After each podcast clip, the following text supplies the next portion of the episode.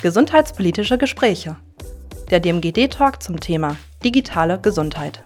Moderation Olaf Gauss. Ja, herzlich willkommen bei den gesundheitspolitischen Gesprächen der DMGD an der Universität Siegen. Heute bei uns zu Gast Dr. Med André Nehmert. Herzlich willkommen. Bevor wir in die Diskussion einsteigen, vor der ich heute doch einigen Respekt habe, weil wir uns in Welten bewegen werden, die ich mir zum Teil zutraue, aber sicherlich nicht in der Tiefe. Und ich hoffe, dass das für uns alle jetzt sehr interessant wird. Wir fangen mal mit ein paar Bemerkungen zur Vita an und dann wird man schon sehen, wie heterogen der Hintergrund und gleichzeitig aber auch, wie kompetent der Hintergrund meines heutigen Gesprächspartners ist. Herr Dr. Nehmert ist Gründer und Managing Partner des Institute for Digital Transformation in Healthcare. Darauf werden wir noch zurückkommen. An der Universität Witten-Herdecke mit der Gestaltung einer humanzentrierten Digitalisierung des Healthcare-Sektors. Auch darauf werden wir noch zurückkommen, was das bedeutet.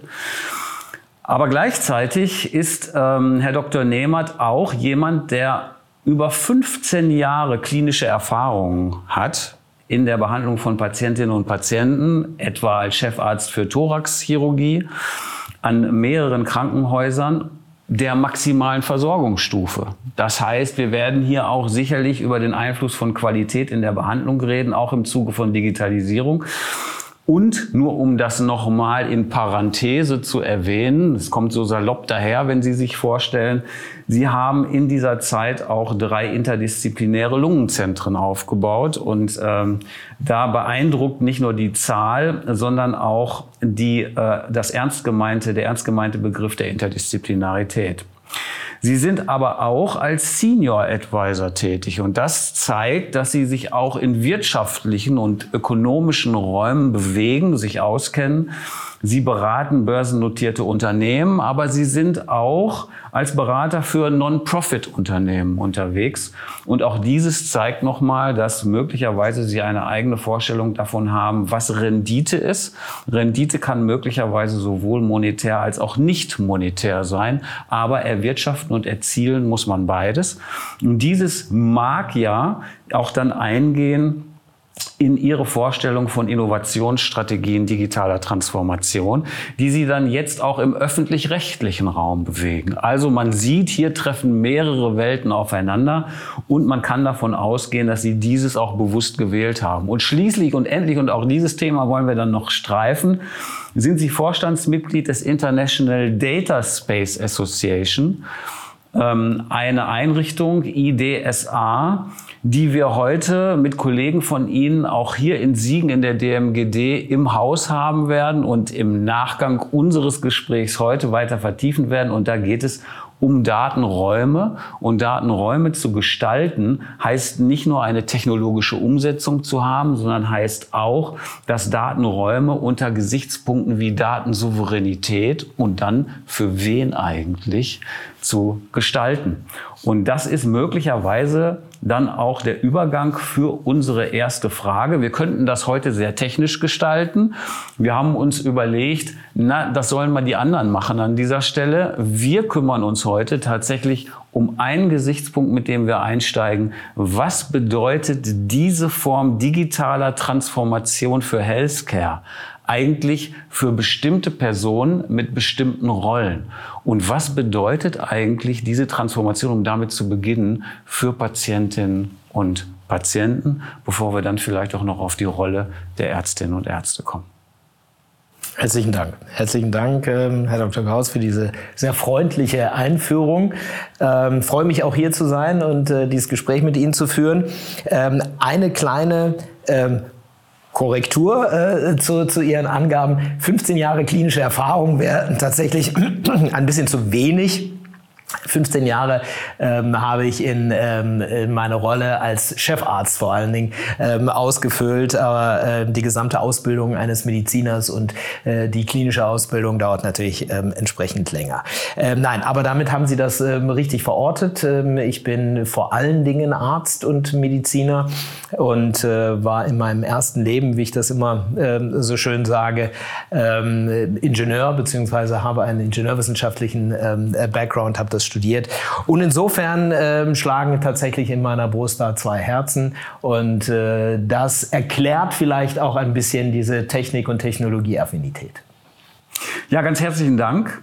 Ähm, wenn wir das Thema Digital Transformation in Healthcare nochmal uns anschauen, und das ist der Titel Ihres Instituts, der ist bestimmt bewusst gewählt, dann ist ja die Frage, wen betrifft das eigentlich? Und äh, wenn ich sage, wir haben hier mehrere Rollen von verschiedenen Personengruppen, die das betreffen könnte, und wir schauen uns die Patientinnen und Patienten an, dann sind wir immer versucht zu sagen, ja, die müssen im Mittelpunkt stehen. Aber stehen die eigentlich aktuell in der Diskussion einer digitalen Transformation im Mittelpunkt?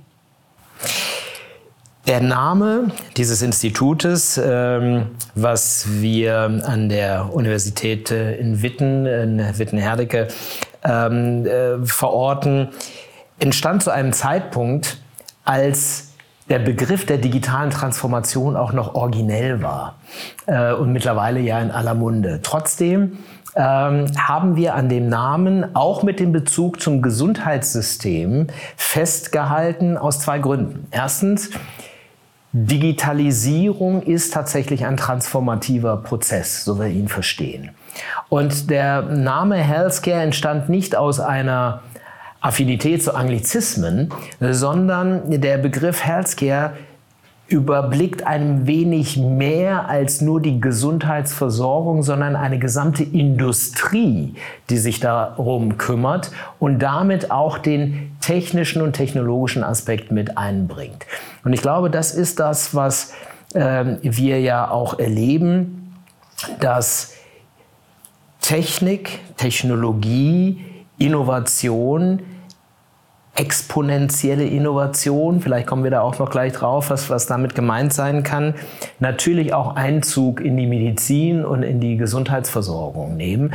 Und äh, dieses Institut sollte tatsächlich die Brücke schlagen und ähm, Adressaten sind tatsächlich ähm, all die Versorgenden, all die in der Patientenversorgung äh, tätig sind, ähm, der Nachwuchs, der akademische Nachwuchs, aber vor allen Dingen auch Unternehmen, die im Gesundheitsbereich, wie man so schön sagt, Stakeholder sind, also ähm, durch Produkte und durch Dienstleistungen ähm, tatsächlich mit in ein Ökosystem eingebunden sind, was wir ähm, Healthcare und Gesundheits, äh, äh Gesundheitsmarkt nennen.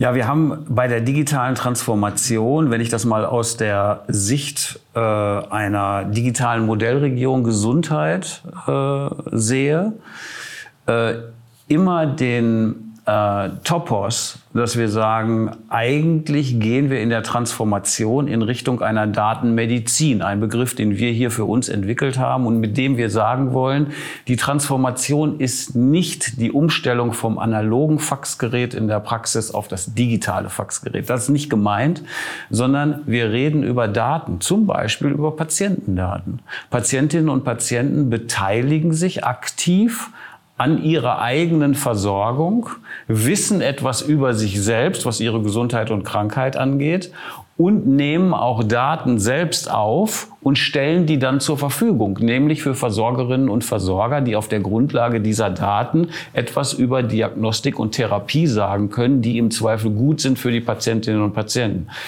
Die Frage ist, so sehr wir uns das vorstellen können und auch Erfahrungen damit sammeln zurzeit in verschiedenen Projekten, wer das möchte, wo die Akzeptanz ist, wer das nicht möchte oder vielleicht möchte und nicht kann, da kommen wir immer wieder auf die Frage zurück, ist das nicht vielleicht doch zuletzt zwar wichtig, um diesen Transformationsprozess zu begleiten, aber könnte es nicht gleichzeitig auch eine Überforderung sein, für diejenigen, die wir jetzt in diese Prozesse involvieren wollen. Wie ist Ihre Einschätzung dazu?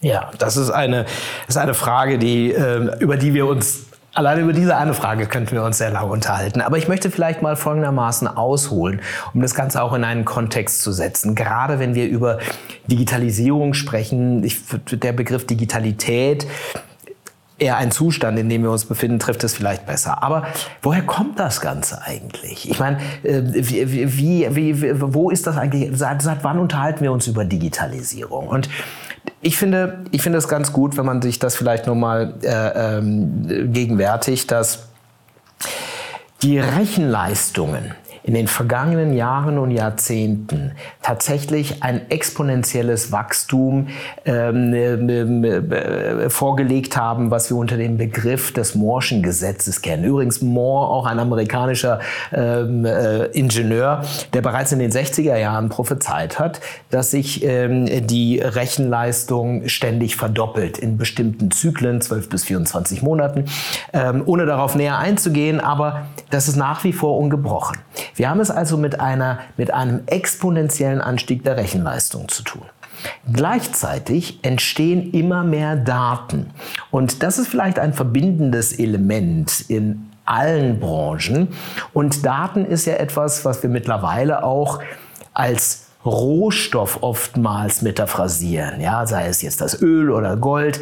Diese Beispiele hinken alle, aber der Wert dieser Daten wird bewusst und die haben auch ein exponentielles Wachstum, also ein Tsunami an Daten, die entstehen. Und die müssen alle in irgendeiner Art und Weise nicht nur gesammelt und gespeichert werden, sondern aus denen muss ja auch ein, ähm, ein, ein, ein, ein, ein Wert erzeugt werden. Und diese Sinnsysteme, die Daten analysieren und in Sinnsysteme verarbeiten, das ist das, was ich mit mit, mit, mit, mit Software, mit algorithmischer Intelligenz bezeichnen würde. Also dieser Dreiklang der exponentiell wachsenden Rechenleistung, der Daten und der algorithmischen Intelligenz sind, wie man so schön sagt, die Treiber der Digitalisierung. Und sie werden nicht nur die Medizin betreffen und die Gesundheitsversorgung, sondern das ist etwas, was wir in allen gesellschaftlichen Bereichen und in jeder Branche wieder erfahren werden. Nur, was ist das Qualitätsversprechen jetzt nun dieser Digitalisierung und dieser Sache? Und, und hier würde ich ganz gerne fokussieren auf die Medizin. Was ist, die Qualität, was ist das Qualitätsversprechen der Digitalisierung in der Medizin? Und das ist doch, dass wir aus den Daten, die wir erheben, ja irgendetwas tun, irgendetwas machen, sie uns irgendwie wieder zugutekommen. Und wir sind ja da sehr fleißig. Ja? Ich sehe, sehe an Ihrem äh, äh, Handgelenk eine Smartwatch, mit dem Sie sicherlich eine ganze Menge an, an Daten über sich selbst erheben.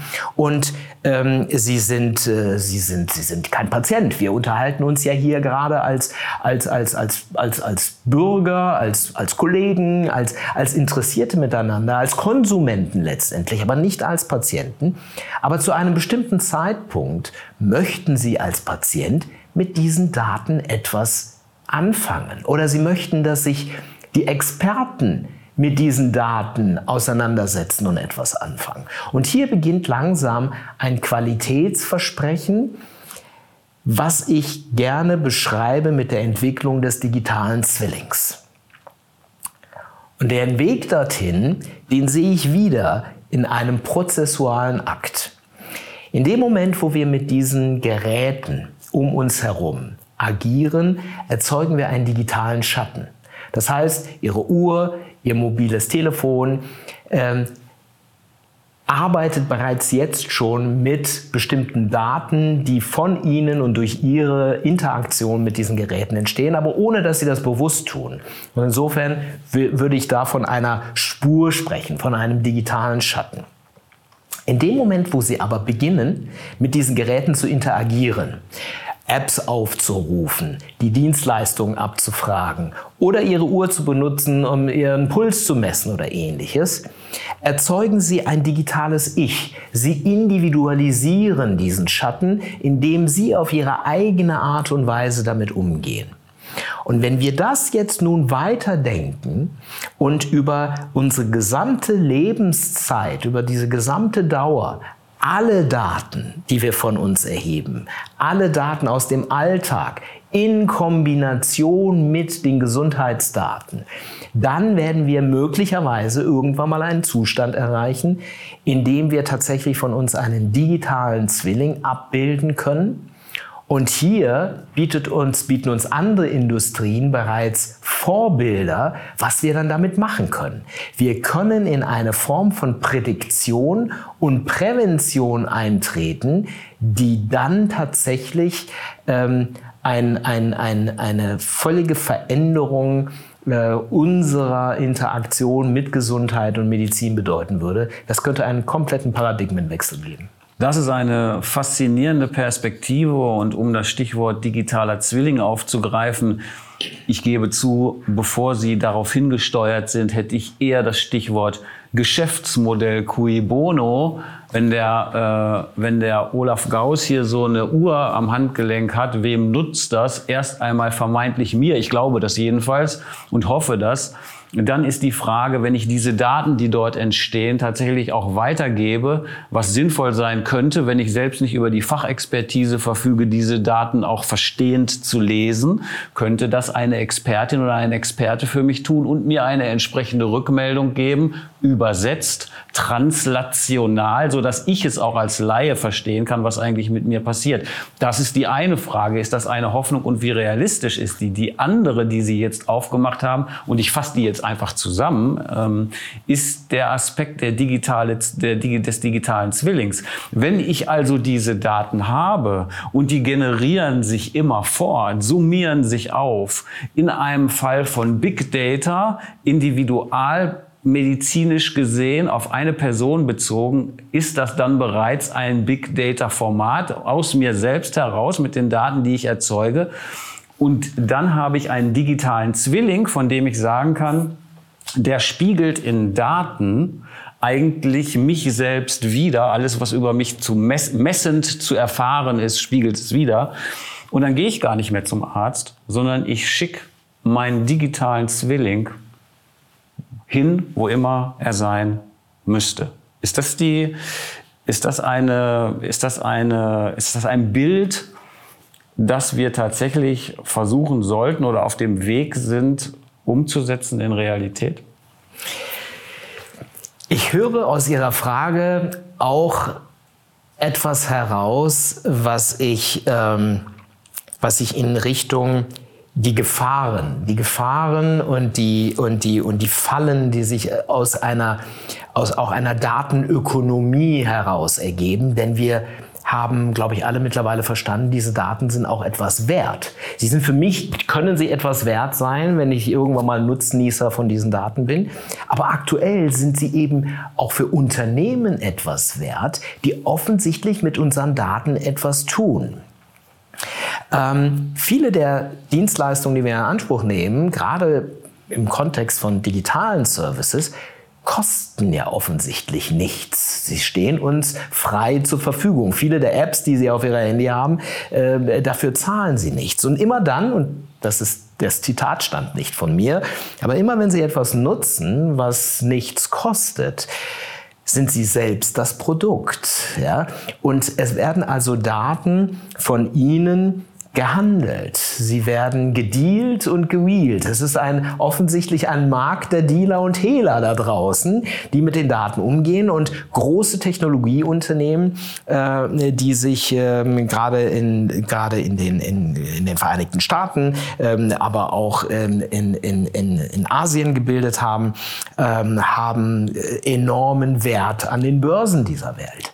Und, ähm, und das lässt einen doch etwas hellhörig werden und vielleicht kommen wir auf dieses Thema auch, was, was dann die Souveränität an Daten ähm, bedeuten kann, was die informationelle Selbstbestimmung bedeuten kann. Äh, dazu kommen wir vielleicht. Aber Nichtsdestotrotz die Vision, und wir dürfen ja gerade in unserem Gespräch auch etwas visionär sein, ähm, die Vision, dass wir schon bereits pränatal im Grunde genommen Daten von uns selbst erheben können.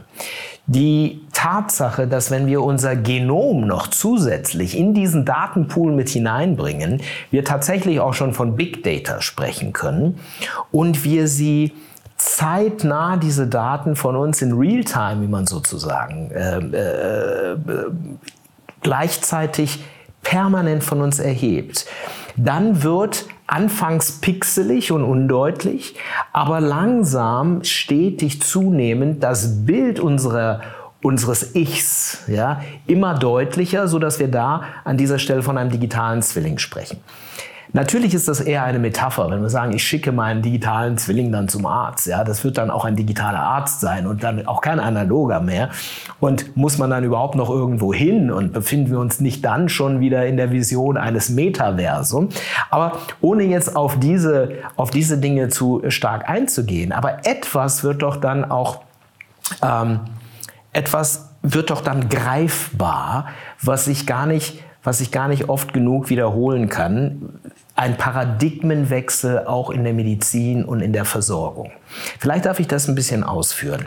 Wir haben bis jetzt traditionell in der Medizin immer ein Konzept verfolgt, was da heißt Find and Fix. Finde es heraus und fixe es. Also, die Diagnostik, die wird immer immer besser. Ähm, wir schauen in immer tiefere Bereiche unserer Organismen herein. Die Technologie ermöglicht immer eine genauere und auch eine bessere Untersuchung der, der, des, des, des, des Menschen.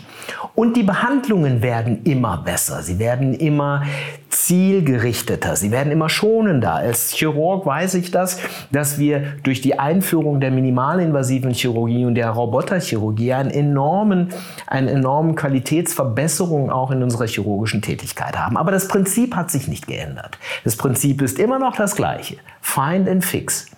Und jetzt passiert etwas zum ersten Mal, dass wir durch die Ansammlung der Daten, durch die algorithmische Intelligenz, die wir mit diesen Daten sozusagen in eine, in eine Nutzbarkeit bringen können, entsteht zum ersten Mal so etwas wie Prädiktion und Prävention in einer ganz anderen Dimension. Und das ist möglicherweise doch das Qualitätsversprechen der Digitalisierung. Wir möchten nicht besser behandelt werden, das auch. Wir möchten gar nicht erst krank werden. Wir möchten, dass dieser digitale Zwilling dafür sorgt, dass sein analoges Menschenbild gar nicht erst krank wird. Ja, ich möchte, dass Prädiktion jetzt bereits mir meine Risiken aufzeichnet durch meine Lebensweise und mir Lösungsvorschläge macht, wie ich möglicherweise Erkrankungen vermeiden kann. Und dafür kann ich sozusagen diesen digitalen Zwilling nutzen wie einen Crash-Test-Dummy. Ich könnte vielleicht mal gucken, was passiert denn, wenn ich so weiterlebe oder nicht und kann da sehr bildlich jedem jedem, jedem, jedem Menschen, aber dann auch jedem potenziellen Patienten veranschaulichen, was das für ihn bedeuten würde. Und das sind die Visionen, die für mich die Digitalisierung tatsächlich auch im Gesundheitswesen und in der Medizin so, so aufregend machen. Ja? Und das mitgestalten zu können, das ist äh, eines, eines meiner, meiner Ziele. Also ich kann sehr gut verstehen, dass das, was Sie gerade ausführen, auch als Vision tatsächlich einen Unterschied macht zu dem, was wir bisher kennen. Und wenn wir nur ein bisschen zurückschauen, dann wissen wir, der mittelalterliche Mensch hat sich im Grunde genommen mit seiner Geburt vorbereitet auf ein Ars Moriendi, die Kunst zu sterben oder des Sterbens zu beherrschen, weil man immer und ständig damit rechnen musste, dass genau dieses passiert. Wir leben nun in einer Welt, in der wir Risiken mehr und mehr reduzieren, die sind auch Gesundheitsrisiken, und verlieren vielleicht so ein bisschen dieses Gefühl. Auf der anderen Seite haben wir aber dann die Frage zu stellen, die Vision einer verbesserten Gesundheit Prävention zu einem sehr viel früheren Zeitpunkt verspricht möglicherweise auch ein längeres und längeres gesünderes Leben. Das sind ja noch mal zwei Faktoren. Dann können wir fragen, ist das für alle so? Nehmen wir alle mit in dieser Vision oder haben wir vielleicht einige, die sagen, das ist so technisch, ich kann, in erster Linie kann nicht folgen, würde gerne, und dann gibt es möglicherweise noch die Falloption, ich will nicht folgen. Wie gehen wir damit um in dieser Vision?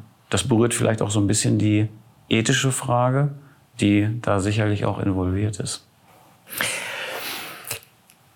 Der Erfolg dieser Technologisierung oder technologischer Produkte, digitaler Produkte, der wird sowieso davon abhängen, ob eine kritische Masse es dann auch nutzen wird. Ja, also nehmen wir alle mit, um ihren, ihren, äh, ihre Frage zu beantworten. Wenn nicht alle mitgenommen werden, dann wird es nicht fliegen. Dann wird dieses, dann wird es vom Kunden, dann wird es von, von einem Massenmarkt auch nicht akzeptiert werden. Das heißt, da steckt so ein bisschen eine ökonomische Logik dahinter, ja, was den, was den Erfolg angeht. Und deswegen beobachten wir ja auch, dass äh, die meisten erfolgreichen Unternehmen ja gar nicht einen Patienten ansprechen explizit, sondern erstmal den Konsumenten ansprechen, wohl wissend, dass jeder Konsument im Laufe seines Lebens irgendwann mal auch in die Rolle eines Patienten fallen wird. Und an zu diesem Zeitpunkt soll er seine digitale Infrastruktur auch nutzen können, für seine, für seine gesundheitliche Vorsorge oder möglicherweise auch Behandlung. Und deswegen sehen wir ja, dass die, dass die Devices, dass die Geräte, die wir mit uns tragen, auch zunehmend Services anbieten für Sie, die jetzt Ihren Puls messen, während Sie joggen, die aber auch gleichzeitig ein Einkanal-EKG ableiten können für den Fall einer bedrohlichen Herzrhythmusstörungen. Und dann sieht man, wie diese Bereiche langsam ineinander fließen, ohne dass es mehr klare Abgrenzungen gibt. Und das scheint ja ein Erfolgsmodell zu sein, ja? dass wir Dinge tun, die wir, wie der wie der Engländer sagt, convenient, also bequem nutzen können, ja, und darüber eine Gewohnheit sich entwickelt, bereits in unserem Alltag, die wir dann auch mitnehmen, wenn wir plötzlich, und meistens ist das ja ein plötzliches Geschehen, uns in der Rolle eines Patienten wiederfinden. Ja? Und darin liegt möglicherweise tatsächlich ein, ein Erfolgsgeheimnis, ähm, was, man, ähm, was man sich abgucken kann, auch für medizinische Dienste. Ich denke, wenn man sich das an schaut und sieht, ja, wir haben diese verschiedenen Rollen. Jetzt haben wir über die Rolle des Patienten gesprochen. Ich bin derjenige, der sich selbst vermisst und der Teil hat in dieser digitalen Welt an Innovationen, die mir helfen, meine Gesundheit aufrechtzuerhalten, zu verbessern, möglicherweise auch an einer verbesserten Diagnostik, wenn es denn so weit kommt, dass ich vom Bürger zum Patienten werde, davon zu profitieren. Die Frage, die mich und ich kann, glaube ich, auch sagen, uns hier umtreibt, ist aber auch mit Blick auf das Gesundheitssystem sind ja viele Gesundheitsakteure involviert. Und wenn wir mal allein die Verbindungen nehmen zwischen Krankenhäusern, etwa Universitätskliniken, wo wir erwarten dürfen, dass wir eine Spitzenversorgung haben bei Erkrankungen, dass wir Krankenhäuser in der Region haben, die eine Grundversorgung zur Verfügung stellen, möglicherweise auch mit Themenschwerpunkten. Wenn ich eine äh, Herzkrankheit habe, dann brauche ich eine, äh, ein Krankenhaus, das einen Schwerpunkt Kardiologie hat. Äh, und Praxen, Arztpraxen, äh, verschiedener fachlicher Provenienz. Das kann der, äh, eine Facharzt für, ein Facharzt für Allgemeinmedizin sein, das kann ein Facharzt für Lungenkrankheiten sein oder, oder, oder wie würden die in dieser digitalen Welt denn eigentlich zusammenkommen? Ein, eine komplexe Gemengelage, genauso wie Sie es gerade geschildert haben. Und ich möchte vielleicht mal das auf einen Punkt bringen, von dem ich überzeugt bin.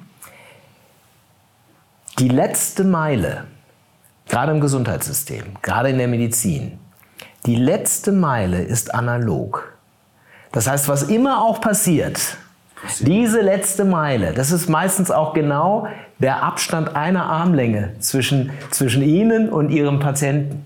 Ja, der ist analog und der wird auch noch auf lange, lange Zeit analog bleiben. Und alles andere, Darum müssen wir uns kümmern. Das muss im Hintergrund passieren. Aber wir müssen gucken, dass das für diejenigen, die es versorgt, diese analoge Beziehung zu den Patienten unterstützt. Denn es wird sie aus meiner Überzeugung nie ersetzen faszinierend. Wir brauchen eine Brücke in die Realität, die wir auch aufrechterhalten können, neben aller Digitalisierung und Virtualität. Das nehme ich daraus mit. Für mich jetzt äh, nach so viel Beschäftigung mit Digitalisierung ein mittlerweile schon faszinierender Gedanke. Wenn Sie heute etwas anstoßen könnten für Ihre Vision und sich das auch erfüllen würde, was wäre das? Oh. Ich würde das Recht auf meine eigenen Daten, das Recht auf Daten, würde ich in die UN-Charta als das 31. Menschenrecht mit aufnehmen. Herr Dr. Nehmert, ich danke Ihnen ganz herzlich, dass Sie hier waren und für das Gespräch. Herzlichen Dank. Ich danke Ihnen.